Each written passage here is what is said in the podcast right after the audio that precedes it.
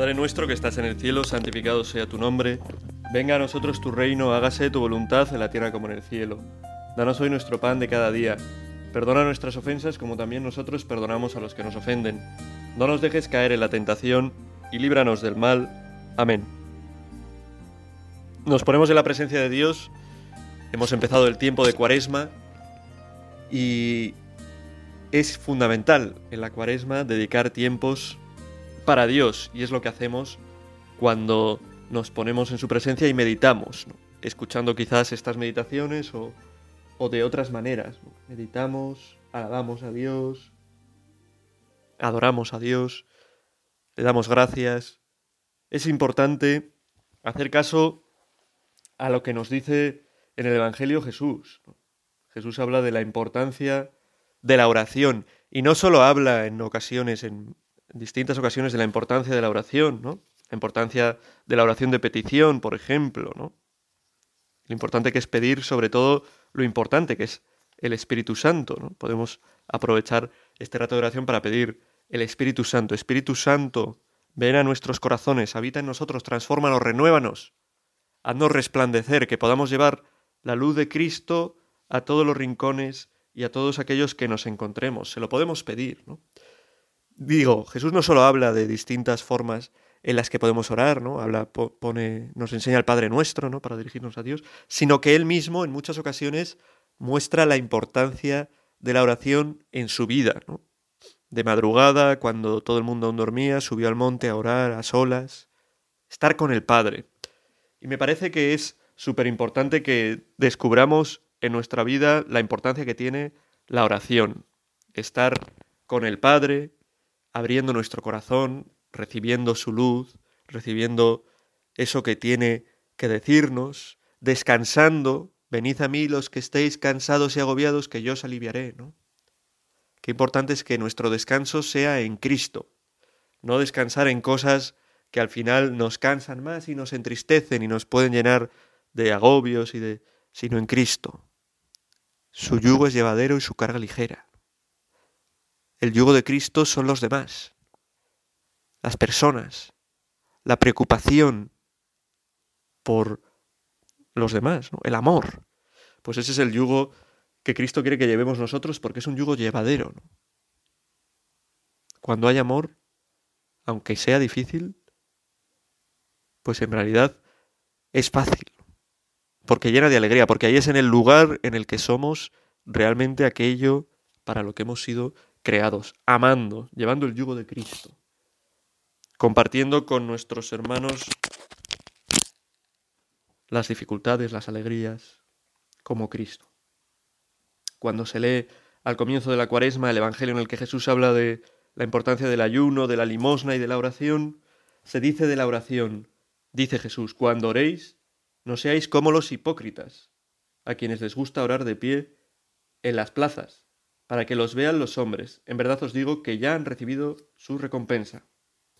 Es decir, la oración no tiene que ser una cuestión de apariencia, que vean que rezo. Me pongo en la capilla, en el oratorio, y ya está. Y que lo vean. Por eso qué bueno es de vez en cuando rezar solos, totalmente solos. Bueno, si estás casado igual, pues rezar también con tu pareja, pero los dos solos, ¿no? Rezando de corazón. La importancia a la hora de rezar, de tener la intención de rezar. Tener la intención de pararnos delante de Dios un momento, de estar con Él. Nosotros que tenemos fe, que creemos, nos ponemos delante de aquel en, que en quien creemos, aquel en quien hemos confiado nuestra vida, aquel que sabemos que es nuestro Salvador, aquel con el que en tantos momentos en nuestro camino, de una o de otra forma, nos hemos encontrado, pararnos con él. Párate. Lo primero, ahora que comienzas a orar, ten deseo de orar de verdad. Que no sea simplemente, pues, por cumplir, que no sea simplemente, pues, porque me vean o, o no lo sé, por tradición, ¿no? Tengo la costumbre de ponerme a escuchar ahora que voy en el autobús o en el metro esto, pues ya está, así de paso pues hago, escucho algo bueno y ya está, ¿no? No. Ten el deseo de estar con Dios, de meterte dentro de ti para encontrarte con Cristo. Es muy importante. Me encanta un texto de John Henry Newman, que para mí pues es un, un gran maestro y también es un gran maestro en el campo de la oración, ¿no? Dice, el cristiano tiene una paz profunda, silenciosa y escondida que el mundo no ve, como un manantial en un lugar retirado y sombrío, de difícil acceso. Se pasa solo la mayor parte del tiempo y cuando está en soledad, está en su estado real. Lo que es cuando se queda solas con su Dios, eso es su verdadera vida. Pues nosotros lo que somos realmente es lo que somos cuando estamos a solas con nuestro Dios, ¿no? sin caretas, sin esforzarnos por dar la impresión de ser algo, solos, delante de Dios. Piensa esto, que a Newman le ayudó a convertirse, a cambiar su vida, a entregar su vida. Que tú estás delante de Dios. Que esas dos realidades, tú y Dios, sois las realidades fundamentales. Él que te ha creado para amar. Él que te espera. Él que es tu destino. Él que quiere colmarte. Y tú, que estás ahí. Y que puedes meterte en tu interior y encontrar, como dice Newman, ese lugar de paz de sosiego, que es el lugar del encuentro con Dios. Qué importante es que aprendamos en estos tiempos de turbulencia, de movimiento, de a pararnos, pararnos con Dios, a estar tranquilamente con Él. Y eso es lo que tenemos en este tiempo de cuaresma que pedirle a Dios que nos ayude a alcanzar. Ese deseo de verdad de estar con Él, de tener en nuestra vida tiempo para Él. Porque es realmente estando con Él como somos lo que estamos llamados de verdad a ser. Como nos encontramos a nosotros mismos. Nosotros, desligados de Dios, sin Dios nos desdibujamos. Porque nosotros salimos de Dios y vamos hacia Dios. Y en Dios, como dice San Agustín, descansamos realmente. Encontramos nuestra patria, nuestro hogar definitivo, donde realmente somos lo que somos de un modo profundo. Newman decía de sí mismo que no tenía nada de santo. Sin embargo, tenía una disposición profunda a la presencia de Dios. Tenía una profunda paz en la presencia de Dios. Para él, ese era su descanso. Descansar, pararse, entrar en su interior, descubrir ahí la grandeza, que tenemos cada uno y en esa grandeza en la que en lo más íntimo, como dice también San Agustín, encontramos a Dios. Pues tú haz lo mismo, ¿no? Descansa, ten un momento de paz, ten deseo de verdad de estar con Dios y métete en lo profundo de ti mismo. Métete en lo profundo de ti mismo. Dice, sigue diciendo Jesús en el Evangelio, tú en cambio, cuando ores, entra en tu cuarto, Cierra la puerta y ora a tu Padre, que está en lo secreto, y tu Padre que ve en lo secreto te recompensará. Cuando oramos en lo secreto, cuando oramos queriendo de verdad estar con Dios, Dios nos recompensa. Tu Padre que está en lo secreto te recompensará. La paz que podemos alcanzar en la oración, las luces que podemos alcanzar para nuestra vida, son importantes cuando todo es turbio, cuando en nuestra vida hay dificultades, cuando la sucesión de los distintos acontecimientos del día a día nos agotan, es ponernos delante de Dios, entrando en lo íntimo, en, el interior nuestro, donde podemos encontrar esa verdadera paz. Así nos recompensa Dios y con muchas cosas espirituales que podemos experimentar si rezamos. Párate, Párate tranquilo, párate con el Señor. Él quiere de verdad encontrarse contigo y darte aquello que más necesitas.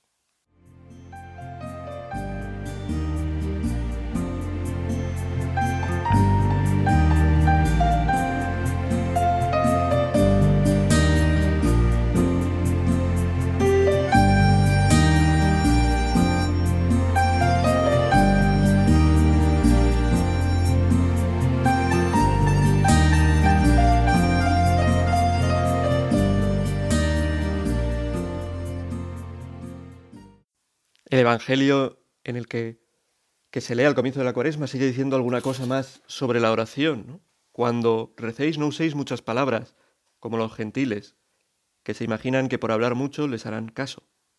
No seáis como ellos, pues vuestro Padre sabe lo que os hace falta, antes de que lo pidáis. Vosotros orad así.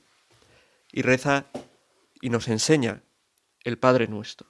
No hace falta tener un millón de palabras, tú puedes pensar, pero si no tengo nada que decir, si estoy más seco que una uva pasa, ¿no? Bueno, puede ser. Pero no hace falta que digas muchas cosas. Basta quizá ahora que en tu interior reces el Padre nuestro, como Jesús nos enseña. Que en tu interior muestres tu disposición a Dios de estar con Él de verdad. Cuando uno reza, se da cuenta enseguida de lo que dice Jesús después del Padre Nuestro, de que en su vida tiene que cambiar y que tiene que buscar una actitud fundamental que es la de perdonar. Así acaba el Padre Nuestro. Perdona nuestras ofensas, no acaba. Lo dice un poco antes de acabar. Como nosotros perdonamos a los que nos ofenden. Dios nos invita a que en la oración nos demos cuenta también, además de su presencia, que está delante de nosotros, de la presencia de los demás. Y darnos cuenta de que a veces necesitamos mm, acercarnos a los demás también, porque estamos enfadados, peleados con ellos, con gente de nuestro trabajo, con amigos, en nuestra familia, con nuestro esposo, con nuestra esposa. Piénsalo. Igual tú estás aquí haciendo este momento de oración y lo que tienes que hacer después de acabar este rato de oración es darte cuenta del amor que Dios te tiene y de cuánto te ha perdonado. Eso lo descubrimos poniéndonos en su presencia. Y darte cuenta de que tú tienes que hacer lo mismo. Perdonar. De verdad. Pide eso en la oración. Ayúdame, Señor, a perdonar. Que perdonar sea perdonar de verdad. No vale eso se me ocurría el otro día preparando una charla, ¿no? De decir, perdono pero no olvido. Te perdono, pero esto no lo voy a olvidar. Eso es como decir, me ducho, pero no me mojo. Bueno, si te has metido en la ducha y no te has mojado, no sé qué habrás hecho en la ducha, pero no te has duchado. Si no estás dispuesto a olvidar la ofensa que te ha hecho alguien, no sé qué estás haciendo, pero realmente no estás perdonando. La oración, por lo tanto, no nos encierra en nosotros mismos. La oración nos abre a los demás y a tratar de tratar, mira, valga la redundancia, tratar de tratar a los demás mejor, sabiendo que son frágiles como nosotros somos frágiles y que en este mundo sin perdón pues lo que acaba viendo es mal, guerra, enfrentamientos, violencia y es de lo que tenemos que huir, de lo que tenemos que huir. Me parece que es un tema eh, fundamental, el de, la, oración, y que en tiempo de cuaresma tenemos que esforzarnos por cuidarla de verdad.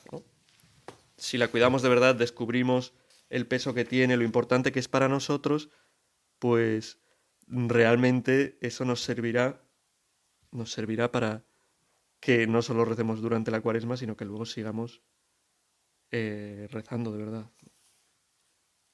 Qué importante dedicar el tiempo un tiempo para la oración, ¿no? Es que a veces, a veces nos pasa que a lo importante no le dedicamos tiempo.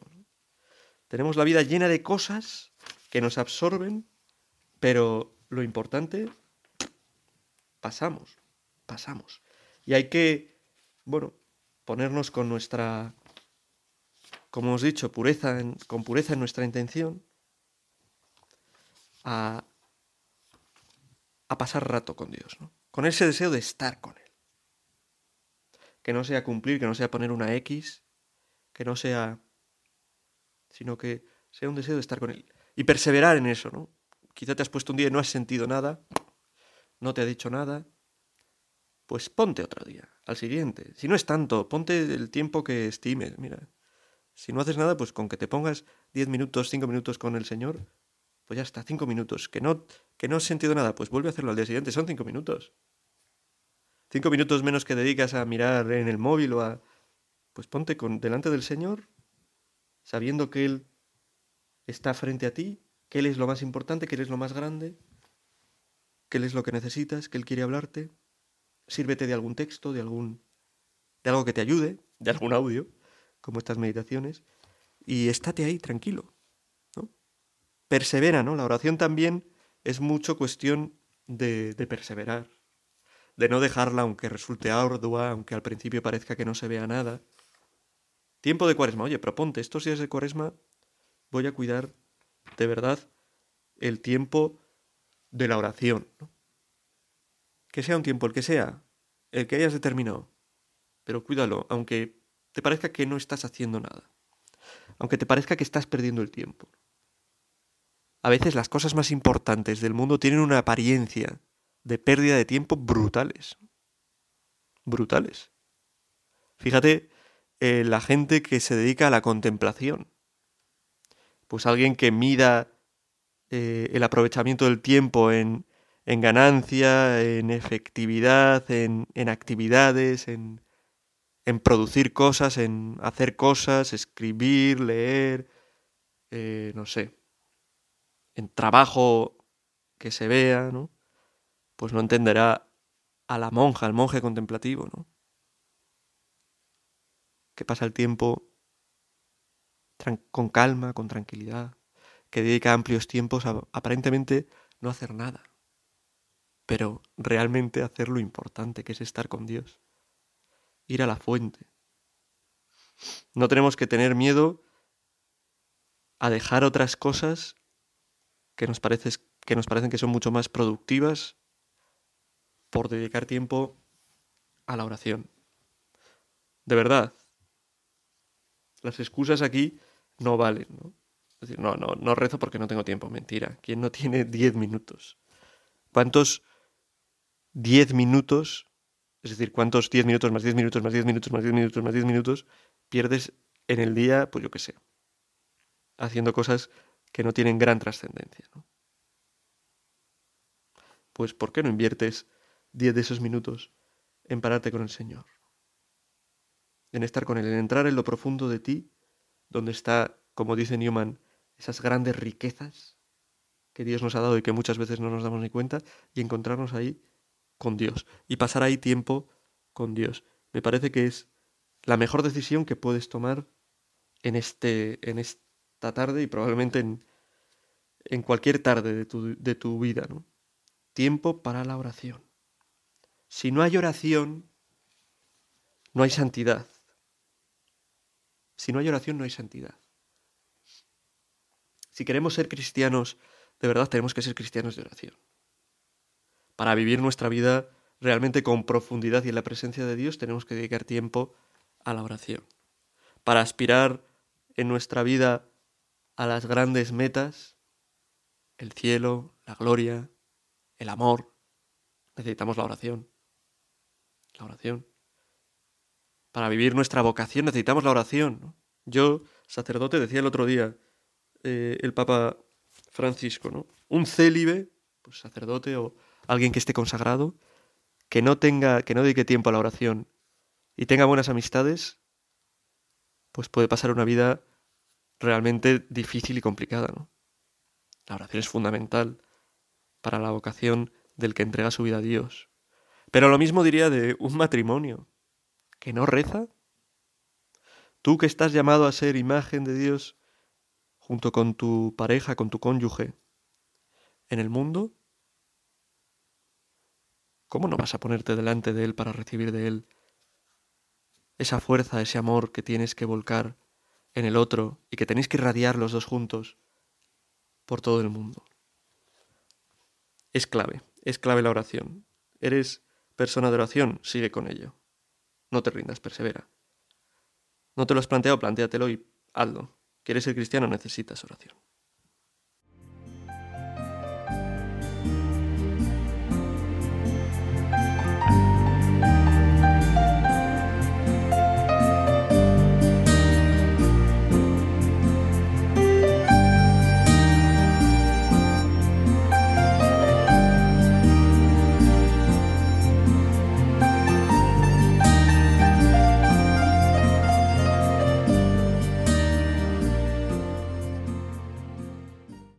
Hay un libro para introducirse en la vida de, de oración que a mí me ayudó bastante, me ha ayudado y me sigue ayudando, que es Igual te suena, porque tiene bastantes libros así de espiritualidad. Y son libros bastante asequibles y que trata, pues, para el mundo moderno de cuestiones muy importantes, interesantes y lo hace, lo hace pues, con gran acierto, que es un libro de, de Jacques Philippe que se llama Tiempo para Dios y que a mí me, me resultó muy iluminador. Dice, por ejemplo, nos podemos preguntar, por ejemplo, valga la redundancia, cómo hay tantas personas que comulgan frecuentemente y sin embargo no son más santas. El motivo suele ser la falta de vida de oración. La Eucaristía no proporciona los frutos de curación interior y de santificación que debiera, porque no se recibe en un clima de fe, de amor, de adoración, de acogida de todo el ser, un clima que solo crea la fidelidad a la oración. Y lo mismo podemos decir de los demás sacramentos. Para la vida cristiana, pues, es fundamental la oración. Un santo sin oración, eh, raro santo, no sé cómo lo decía, algo así dice San José María. Nosotros queremos ser santos, nosotros queremos vivir nuestra vida cristiana con plenitud, queremos de verdad alcanzar las metas, las cuotas de, de amor, de entrega que Dios tiene pensadas para nosotros, a las que quiere conducirnos, pues tenemos que darnos cuenta de lo importante que es la oración. Si una persona, por practicante y piadosa que sea, no hace de su oración un hábito, tampoco alcanzará el pleno desarrollo de su vida espiritual. O yo que voy a misa todos los domingos, que... Y, joder, no, no, no siento nada, no... Bueno, es que no es lo mismo vivir la Eucaristía en un clima de desconexión total y de repente pasan seis días y voy a misa. Desconexión total de Dios, pasan seis días y voy a misa. Claro, no es lo mismo que tener una relación, una intimidad con Dios, ¿no? que nos ayuda a eso la oración, que hace que sepas lo que estás recibiendo, que lo vivas con mucha más fuerza y que puedas, por lo tanto, como dice Jacques Philippe, pues gozar de toda la fuerza, de toda la gracia que se vierte en cada Eucaristía y cada vez que comulgas.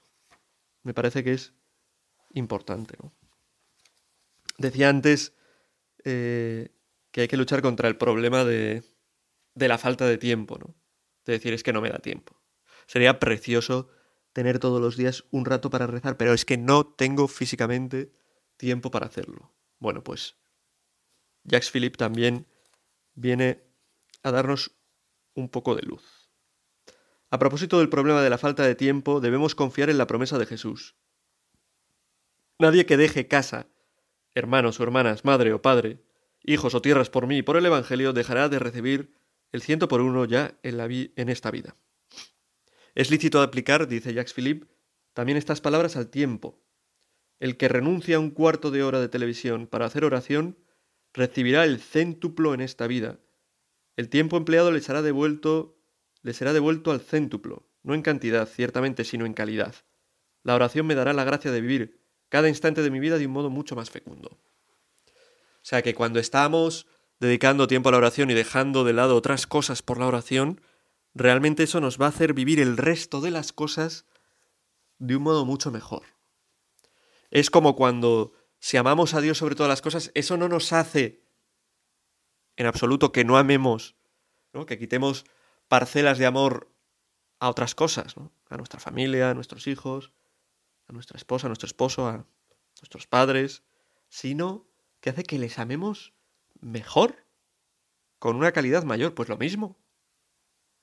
El tiempo que dediquemos a la oración hará, que nuestro tiempo sea de mayor calidad para todas las demás actividades que realicemos a lo largo del día, ¿no? porque será un tiempo iluminado por Dios, Será un tiempo iluminado por Dios y es importante que busquemos en nuestra vida esta iluminación. Vamos a buscar, en este tiempo de cuaresma, estar con Dios. Tener tiempo de oración. Piensa cosas prácticas, cosas prácticas. Vamos a poner algo, vamos a concretar. ¿Cuándo? ¿Cuándo voy a poder yo dedicar este ratito en mis días a la oración? ¿no? Hazte un pequeño horario. Bueno, igual no todos tus días son iguales, depende. Hay algunos que tienen días calcados y otros que ningún día se parece a otro, ¿no? Es un poco más difícil organizarse para orar si esto pasa así, pero podemos intentarlo. ¿no? Pensar, yo voy a rezar al principio del día, al final del día, un poco al principio, un poco al final, en este momento, después de comer, antes de comer. Lo que sea, piensa. Un momento. Piensa un lugar. Piensa un lugar. ¿Dónde vas a rezar? Voy a rezar en mi habitación. Muy bien. Voy a irme a esta iglesia a rezar. Muy bien. Voy a rezar mientras aprovecho que voy en el metro o en el autobús o voy caminando a no sé dónde. Muy bien. Hay gente que reza mucho más a gusto caminando. Bendito sea Dios. Pues camina y reza. Camina con el Señor. Un tiempo, un lugar. Y piensa brevemente cómo lo vas a hacer. ¿Cómo voy a rezar? Pues voy a escuchar este audio que dura 10 minutos. Voy a escuchar meditaciones católicas. Muy bien voy a leer un poco el Evangelio y voy a meditar de eso que he leído muy bien. Voy a ponerme delante de Dios que está expuesto en esta iglesia al lado de mi casa y voy a estar con Él, acompañándole muy bien. Piensa lo que vas a hacer. Algo concreto. Y proponte perseverar. Ya te digo yo que igual no sientes nada. Al principio. O igual sí. No lo sé, pero igual no, pero tú persevera. Es una cuestión de ponerse y ponerse y ponerse. Y uno va avanzando en la vida de oración sin darse cuenta, porque es Dios quien le va llevando, quien le va conduciendo. Tenemos que ser personas de oración, personas que llevemos nuestra vida de la mano de Dios y para eso presentarle a Dios las situaciones de nuestra vida, ponernos delante de Él para que Él pueda iluminarnos, para que nos pueda dar pistas de por dónde tenemos que ir, de qué nos puede ayudar, de qué nos puede hacer bien. Piénsalo de verdad. La cuaresma se dice que es importante cuidar el ayuno, la limosna y la oración. Pues ¿cómo vas a cuidar tú la oración? Nos jugamos mucho. Y es muy triste lo que uno se pierde cuando no reza. Vuelvo a esa, a esa expresión de Newman, ¿no? A esa frase que he dicho de Newman. Cuando uno reza, se mete en lo más grande que tiene. Descubre lo más grande que es, que es Él, su vida iluminada por Dios. Por Dios que quiere que su vida sea grandiosa. Por Dios que quiere que Él sea, que tú, que yo seamos imágenes suyas quiere nuestra paz, nuestra alegría. En nuestro interior, en la oración, descubrimos un mundo que si no nos paramos, no descubrimos, y que es el mundo donde mejor se está, el mundo que mejor nos hace. Seamos personas de oración, se intensificará si tenemos oración la huella que dejan en nosotros los sacramentos, la ayuda a los demás. Si tenemos oración, trataremos mejor a los demás, nos daremos cuenta de las necesidades de los demás de una forma más clara, desde los ojos de Cristo. Bueno, pues haciendo esta invitación a la oración, os propongo pedírselo con fe a nuestra Madre, ella que guardaba todo en su corazón, ella que estaba y se recogía tantos momentos en oración, que ella nos ilumine a nosotros y nos ayude a crecer en nuestra vida de oración. Dios te salve María, llena eres de gracia, el Señor es contigo, bendita tú eres entre todas las mujeres, y bendito es el fruto de tu vientre Jesús. Santa María, Madre de Dios, ruega por nosotros pecadores, ahora y en la hora de nuestra muerte. Amén.